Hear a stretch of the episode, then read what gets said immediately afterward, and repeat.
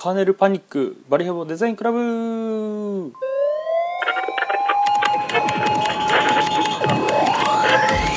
はいどうもどうも、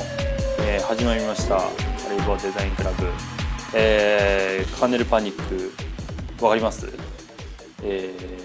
ー、Mac ユーザーの方なら必ず一度は、えー、経験したことのある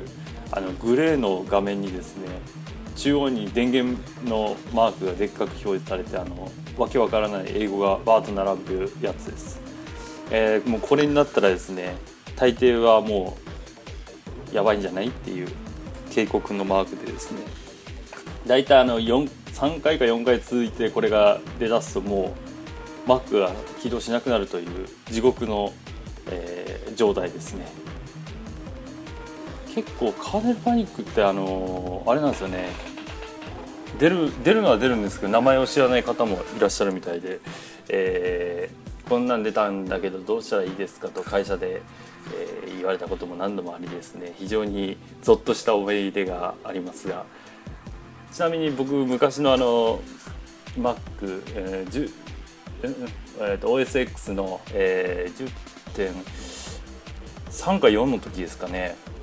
カーネルパニック起こして、えそのままもう急いで、えデザインの仕事があったので急いでやってですね、え そのまま放置してやってたら3回か4回連続で、え画面がグレーになって電源マークが出てですねそのまま放置して仕事やってたらですね固まって、えー、起動しても動かなくなって最悪なことに80ギガの、えー、ハードディスクのデータを全部飛ばしてしまうというですねとてもとてもとても今考えるとですねもうもうとんでもなくゾッとするようなことが起きてですね。しかもその時あのタイムマシンをつけてなかったというですね、えー、まあまあ勉強代ですかね。いや勉強代にしては高すぎるっていうですね。非常にあの今考えてもゾッとよくあんなん耐えれたなっていうですね感じなんですけど。まあそんな感じです。えー、まあカネルパニックでちょっと長く話してもしょうがないので、えー、今日の、えー、なんていうんですかね話題というか、えーと、この頃えー、っとですね、えーまあ、独立してやり始めてですね、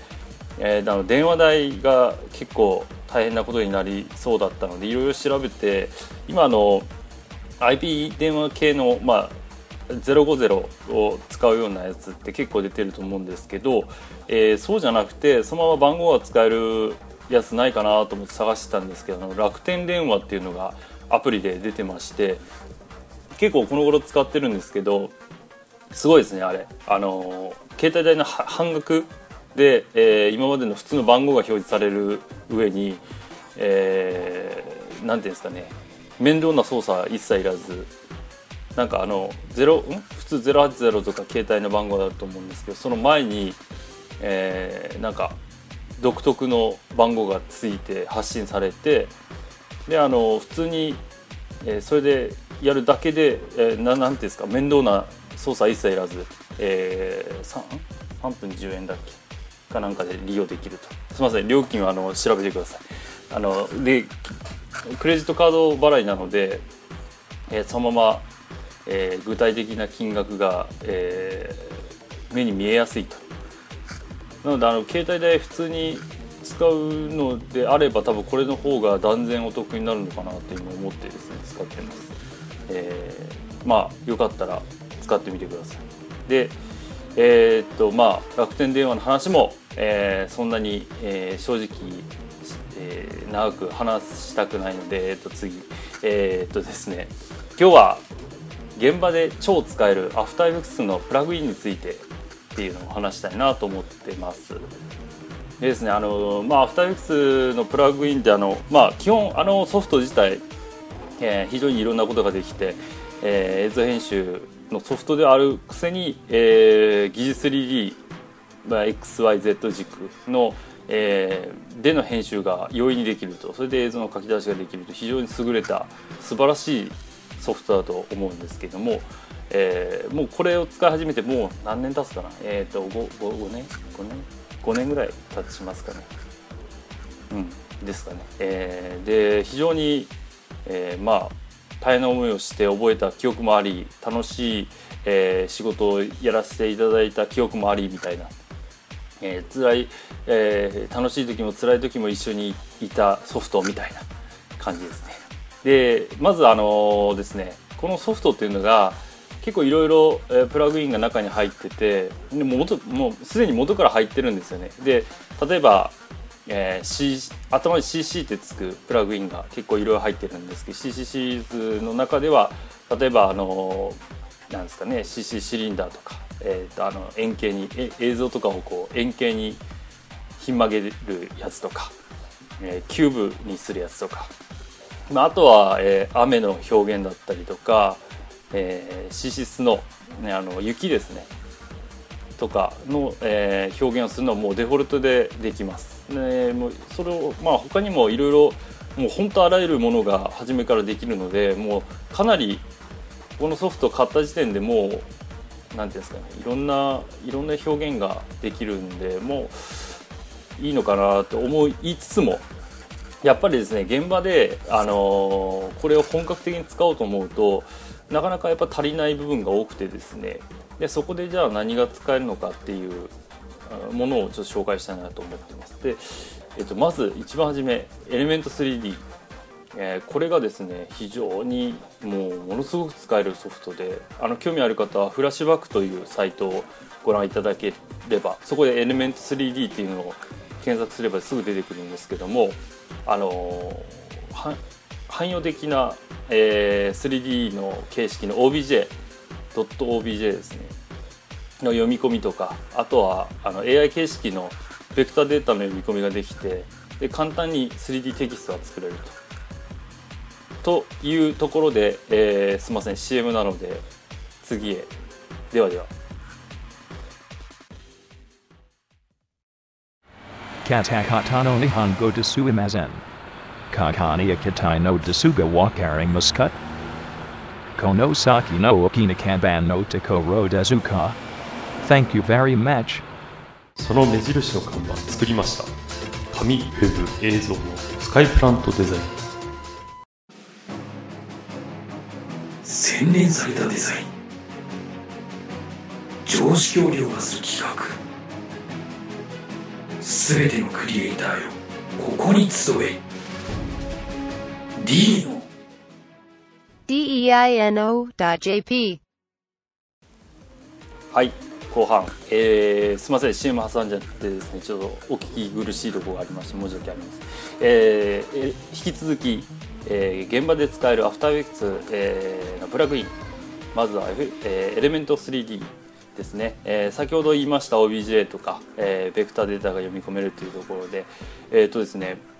簡単に 3D テキストが作れるんですけどもこの 3D テキストっていうのが、えーと、ライト設定とか奥行きサイズ変更 XYZ 軸回転、えー、あとはテクスチャーとかバンプの設定が超簡単にできます、えー、今までのあの昔ですねあの 3D インビゴレーターというプラグインがあってですねこれも非常に革命的と言われてたソフトで同じようにえー、超簡単に 3D テキストが作れるというものでしたが、えー、これがですねあの一つ難点がありまして、まあ、英語がベース英語ベースのプラグインっていうのもあるんですまあすみませんあのエレメント 3D も英語ベースであるんですけどもより複雑で分かりにくい英語の、えー、UI の上にですねあのベクターデータが複雑になると計算ミスを起こしてよくエラーを起こしてたというところですねが一番、えー、このプラグインの、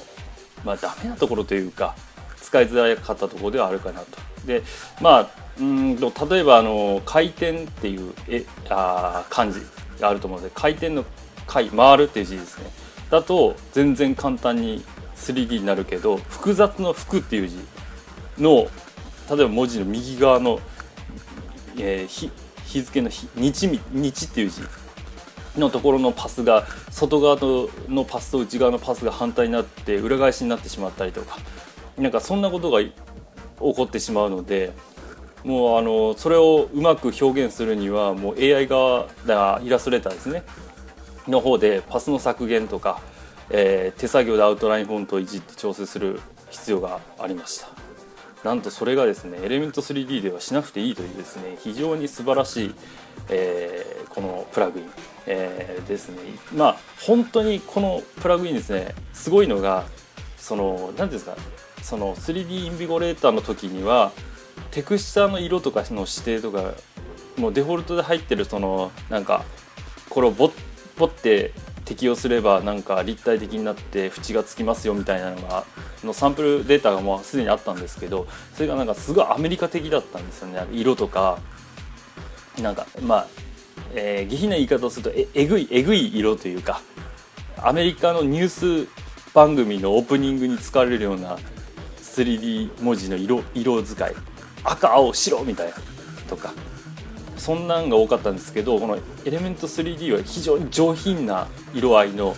なんかですねシックなこう、えー、シルバーの、えー、ヘアラインのなんか、えー、テクスチャーだったりとかバンプだったりとかがあると。でゴールドも非常にリアリティのものすごくリアルな傷がついたようなゴールドだったりとかちゃんとこう回転ライトを当てて回転させるとそこのくぼみとか傷のところまでえー、反射がちゃんとかかったりとかあのシャドウがかかったりするとすごくあの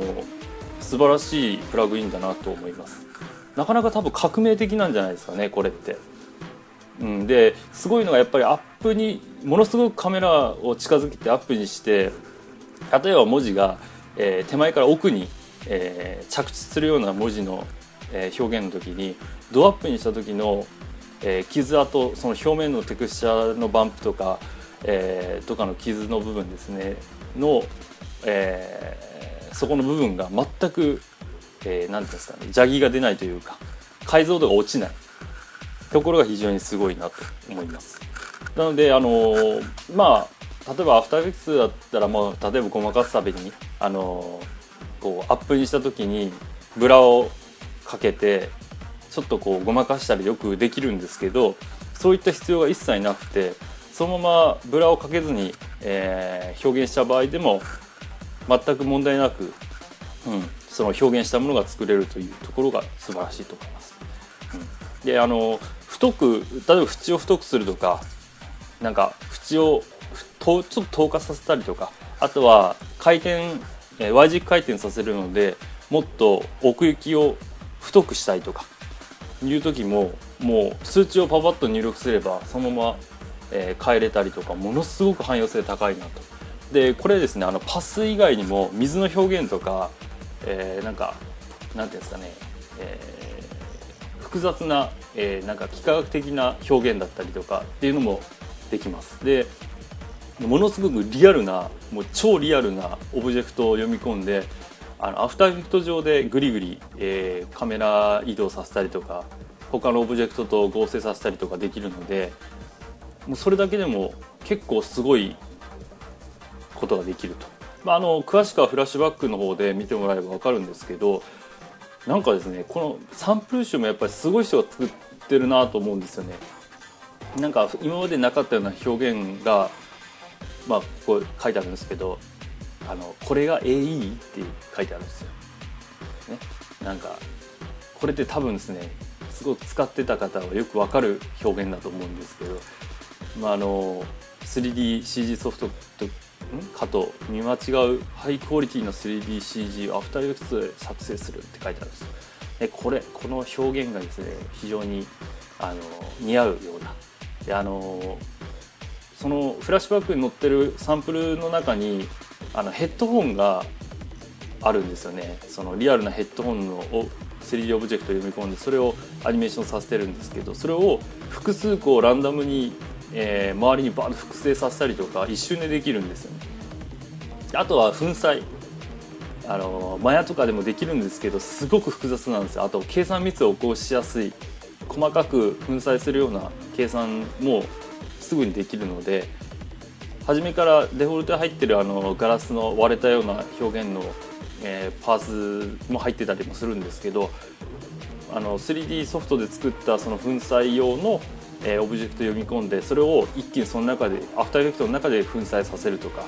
いうこともできるので結構あの多彩な表現ができるかなと思います。あのあとマテリアルさっきの言ってたテクスチャーとかマテリアルとかの表現とかも載ってるのでぜひ見てみてください。興味ある方はぜひインストール、ね。ではでは。